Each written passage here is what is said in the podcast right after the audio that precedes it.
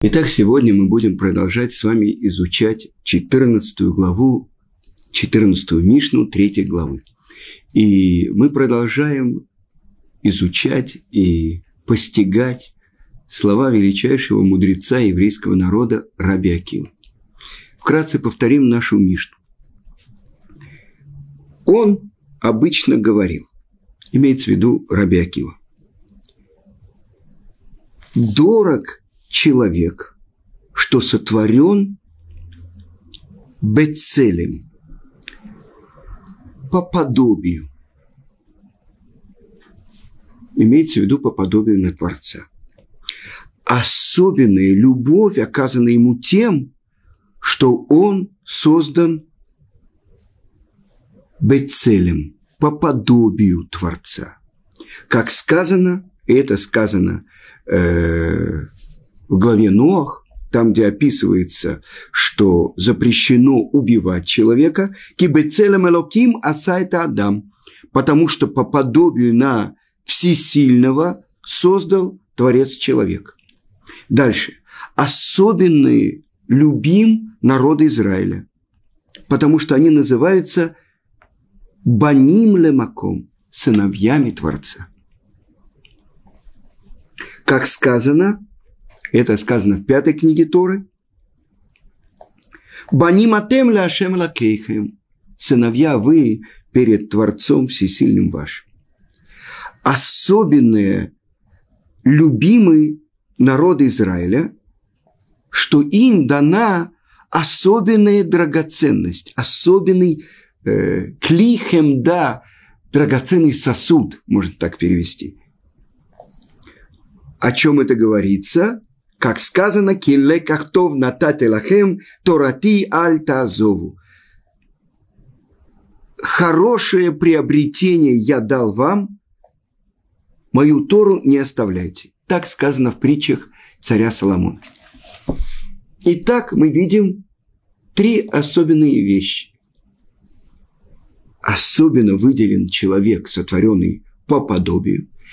Особенное выделенность у народа Израиля, которые называются сыновьями у Творца, особенно выделенный и любимый народа Израиля, которым дан драгоценный сосуд, которым была сотворена вся Вселенная, все миры, и это Тара. А теперь, после того, как на прошлом уроке мы начали изучать, и мы говорили, начали говорить о том, что такое целым Элуким, давайте э, пройдем первый раз всю Мишну полностью. Итак, говорил Раби Акива. Целым Элоким мы говорили то, что объясняет Раши «лавину ласкиль» – понимать и умудряться. Человек, обладающий возможностью мыслить, и познавать своего Творца. Поэтому, так сказано, объясняет Раши, он должен исполнять заповеди Творца, потому что только через исполнение он может связаться со своим источником. Но мы еще должны сказать, как объясняет это понятие целым Элоким Рамбан, великий учитель еврейского народа. И он говорит, что в этом заключена свобода выбора человека. То, что нету ни у одного сотворенного, кроме человека. Ну, идемте дальше.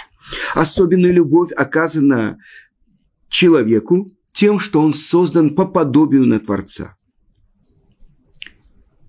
Творец проявил особенную милость человеку тем, что он дал ему знать, что он создан по подобию. Ведь тот, кто и так написано в Талмуде, э, это приводит Рамбам, что если кто-то помогает э, другому человеку, э, дает ему подарки и так далее, но не, со, не сообщает ему, от кого он получил, это может быть другой человек и вообще не знает, что он получил именно от этого человека. Но сказано, что когда он сообщает, что это от него, это вызывает ответные чувства у того, кто получил подарок.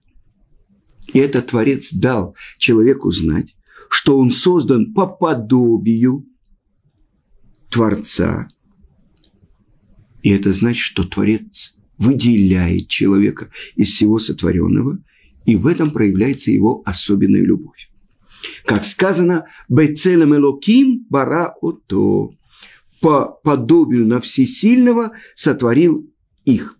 И так объясняет Мидраш из книги Ваикра Раба, что когда великий Елель, мы о нем говорили, Елеля Закен его называет э, Мишна и Талмуд,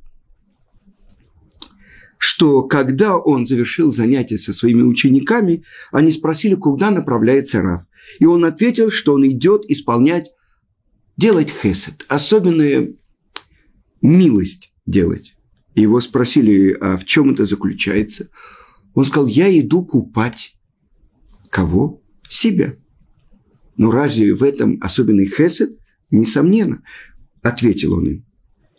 Потому что, например, тот, кто устанавливает скульптуры царей или портреты в театрах и цирках, это, вы понимаете, это Рим или Греция, да. Это человек, который специально назначен для того, чтобы мыть их, чистить и так далее. Ему повышают плату за то, что он сам Э, приходит э, в галстуке, ну, сейчас бы, это очень опрятен и так далее, метртотель в каком-то очень э, перворазрядном ресторане. Ему добавляют за то, что он ведет себя как английский лорд. За то, что он ведет себя чистоплотно, следит за собой. Потому что он растет вместе с теми, кого он обслуживает – Э, скульптуры царей, с э, портреты царей. Э, наше поколение помнит, что почти в каждой комнате в классе, в школе был портрет Сталь... извините, это в предыдущем поколении Ленина и так далее. И, наверное, уборщица специально убирала. Но это близко, но здесь говорится, это то, что ответил своим ученикам Елель. Ведь я сотворен по подобию на всесильного, он сказал. По подобию на всесильного сотворил Творец человека. И поэтому это особенный хесед, что я делаю этому подобию всесильного. Дальше. Особенно выделенные народы Израиля, которые называются Баним ла Маком, сыновьями Творца. Вы знаете, что это одно из имен Творца Маком, Буквальный перевод мест. И учат наши мудрецы. Это не значит, что у Творца в мире есть место. Но Творец является местом мира. То есть мир находится, другими словами, в Творце. Совсем другое понимание. Есть люди, которые думают, ну, конечно, есть синагога, есть Арона Кодыш, там есть свиток Торы. Вот это место Творца в мире. А оказывается, что весь мир находится в Творце. Маком. И мы называем, называемся именно Баним ле Маком, сыновьями места. То есть мы реализуем волю Творца, проявляем Его как того, кто дает существование всему миру. Но продолжим. А когда евреи нарушают волю Творца, так сказано у пророка Иеремияу. Неразумные сыновья. Или сыновья, в которых нету верности. Это уже сказано в песне Азину. Теперь особенной любовью возлюбил нас Творец – потому что мы называемся сыновьями Его. Особенная любовь, когда сын знает, что его любит отец, это вызывает у него ответные чувства. Одно из объяснений благословения перед Шма Исраэль. И там мы скажем такую строчку «Веагавта это шем элокеха, вехоль вавха, вехоль навшиха, вехоль отдых, и полюби Творца Всесильного твоего, всем сердцем твоим, всей душою и всем достоянием твоим. Как можно приказать кого-то любить? Но до этого сказано, что Творец великой любовью возлюбил нас. Я видел, один из комментаторов объясняет, если кто-то любит другого, то это вызывает в ответ любовь. И, конечно, э, как родители любят своих детей. Но почему-то не всегда видно, чтобы дети э, не всегда отвечали взаимностью. Но это то, что объясняют наши мудрецы. Одна из тех вещей, за которых человек может получить долготу жизни в этом мире если он будет почитать своих родителей, почитать, давать почет, потому что они являются корнем и источником теми, кто дали ему жизнь в этом мире. Поэтому самый главный патент, который могут даже люди с большими бородами, с седыми волосами, если они уважают своих родителей, это несомненно даст, что будут их уважать их собственные дети. А когда дети видят, что родители ведут себя, я в Торонто видел, э, в Канаде, как э, какая-то женщина э, говорила своей матери, ну что ты понимаешь, ты же по-английски даже читать не можешь. А рядом с ней шла ее дочка. Конечно, эта мама уже выучила английский, но вы понимаете, когда ребенок видит, как неуважительно относится маме, несомненно, она ответит ей точно той же монетой. Но продолжим. Теперь драгоценный сосуд дал Творец кому? Народу Израиля. И это называется хемда, драгоценность. Как сказано, что это сказано в псалмах, Торат Ашем Тмима. Тора Творца цельна. Законы Творца истины. Они дороже золота и драгоценности. Значит, э, э, люди обычно ищут,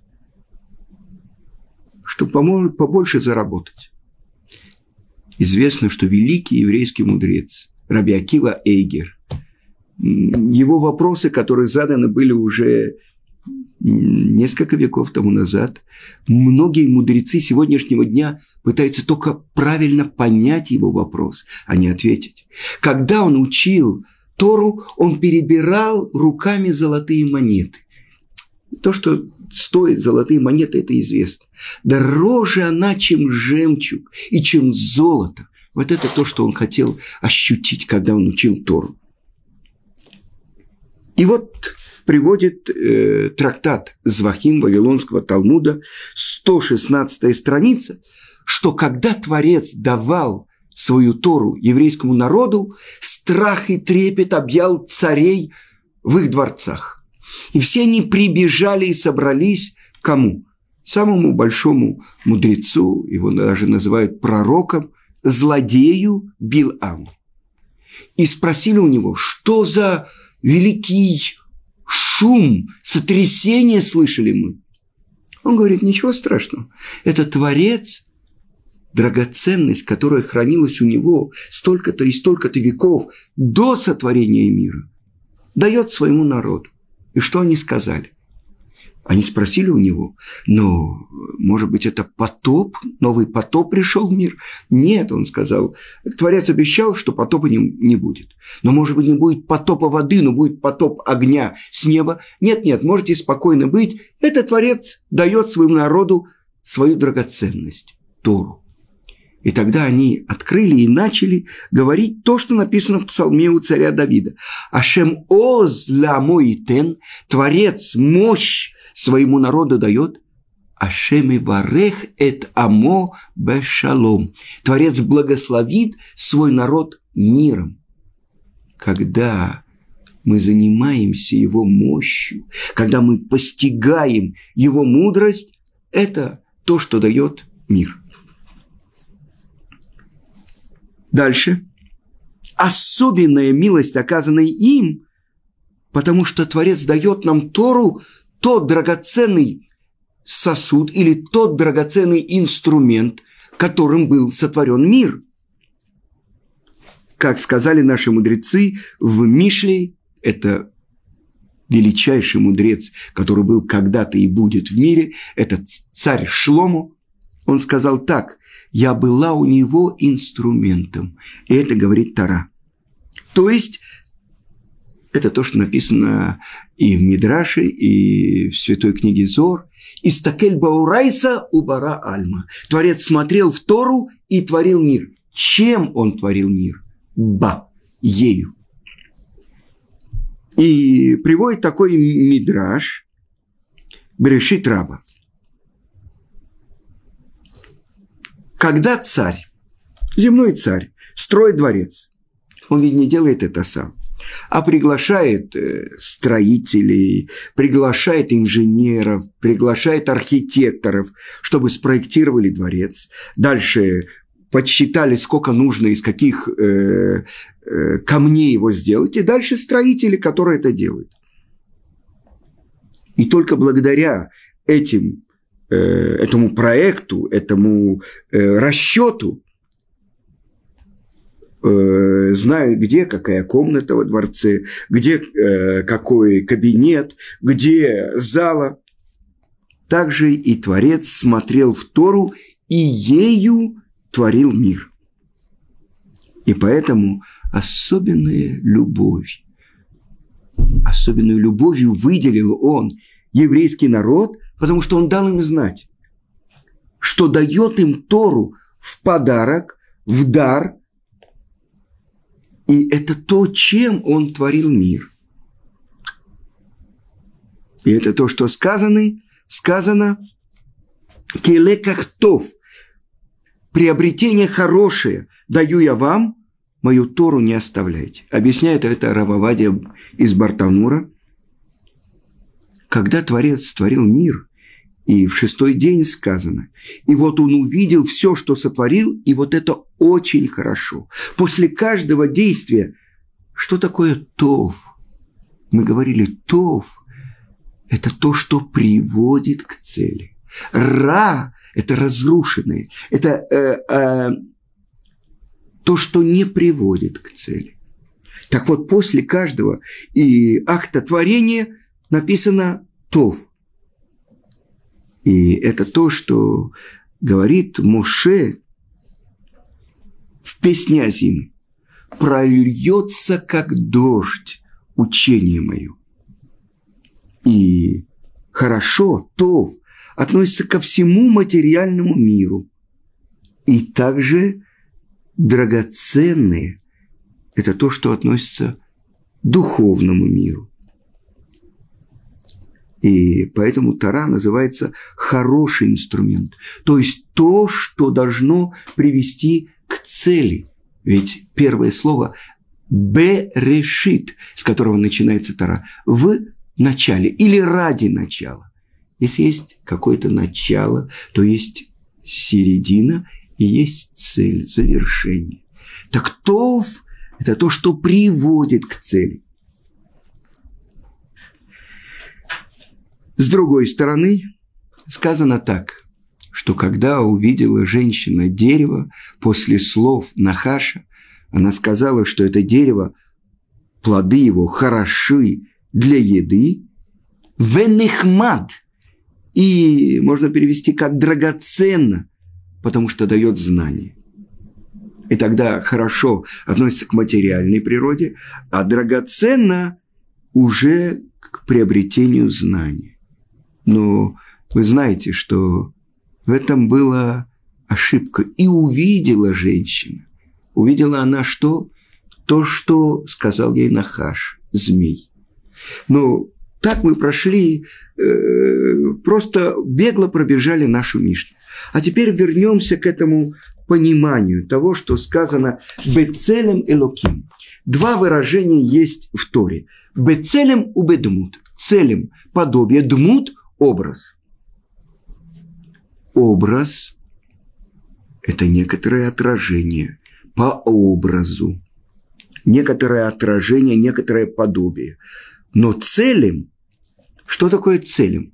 Э, мы уже говорили, что на иврите цель – это тень. Несомненно, тень отражает все движения э, человека. Если мы поставим что-то э, на пути света, то мы увидим его отражение. Но с другой стороны, то, что стоит на пути у света, оно ведь не дает точного отражения того, что именно отражает тень. Общий абрис мы видим, это человек, мужчина, это книга, это какой-то квадратный предмет. Но какая книга? Но э, кто этот человек? Какие у него глаза? Какая у него душа? Этого мы знать не можем. Поэтому подобие, как мы уже говорили, то, что объясняет Равхаем из Воложина, некоторое подобие. Тогда как же относятся к этому слова Раши? Ластиль улавин – умудриться и понять. Или слова Рамбана – то, что у человека обладает свободой выбора. Это называется целью. И тогда то, что мы уже с вами говорили, высший уровень души называется нешама. И сказано, и вдунул в его ноздри душу живую. И стал человек говорящий, душой говорящий. Так вот это уровни, которые есть внутри человека. Умудриться осознать, и так говорит пророк Ирмияу. Чтобы не хвалился могучий э, силач, герой своей силой. И чтобы не хвалился мудрец своей мудростью. И чтобы не хвалился богач своим богатством. А вот этим, чтоб хвалился человек, Аскель вейоде оти. Аскель, умудряясь и постигая меня. Этим можно гордиться. Тогда мы понимаем, что то, что отличает одного человека от другого, это не уровень э, его образования, это не количество дипломов, которые висят у него в туалете. Я знаю одного человека, у которого один диплом литературный институт, другой э, в ГИК. Э, эти дипломы, а, Мехмат, по-моему, еще что-то такое, висят в туалете. А чем же отличается один человек от другого? То, насколько он постигает, умудряется знанием о Творце. А это знание, это не теория, это не философия. Чем отличается принципиально еврейство от философии? Я могу думать и могу исповедовать любую философскую систему, но это меня ни к чему не обязывает. Постижение и мудрость – это только то знание, которое я впустил в свою жизнь. То, что я сделал своим, это называется мудрость. Как же человек, сказано, Бецелем Элоким, имя Элоким, имя Творца, это судья, это господин, это правитель, это источник всех сил, которые есть в мире, Элоким, по подобию на всесильного. И тогда открывается. Мы уже с вами говорили, что все силы, которые заключены в животных, в зверях, в птицах, в рыбах, все это включает в себя человек. А где же его выбор? Что он выберет? И тогда мы должны разобрать одно слово. Первое слово. Когда Творец сказал человеку, Адаму, давать имена зверям, птицам, животным, он сказал, а как ты будешь называться? И он сказал, Адам. Хорошо мне называться Адам. Что же заключено в этом слове? Потому что взятый из земли, Адама, с другой стороны, Эдамеле Элион. Буду подобен всесильному. И тогда мы уже сразу понимаем, где эти чаши весов. Подобен земле. С одной стороны, это все животные, звери, которые вышли из земли. Все те силы, разрушительные силы, которые заключены в человеке. С другой стороны, преодолевая все эти силы, буду подобен Всевышнему. И в этом главный выбор. С другой стороны, что такое Адама? Какая главная сила заключена в земле?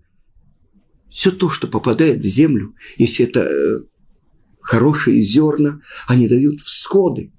И тогда куда идет человек после смерти? Это место называется Ган-Эден. Там, где был сотворен человек, Ган, сад, Эден наслаждений.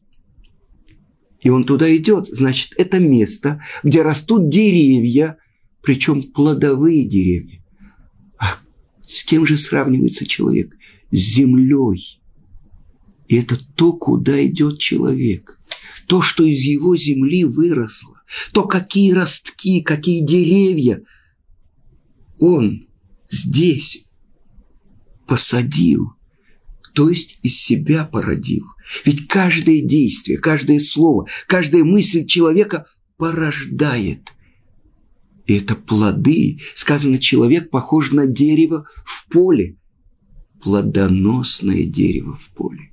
Либо, как мы уже говорили, илансрак, бесплодное дерево. Человек может жить в огромном мыльном разноцветном пузыре.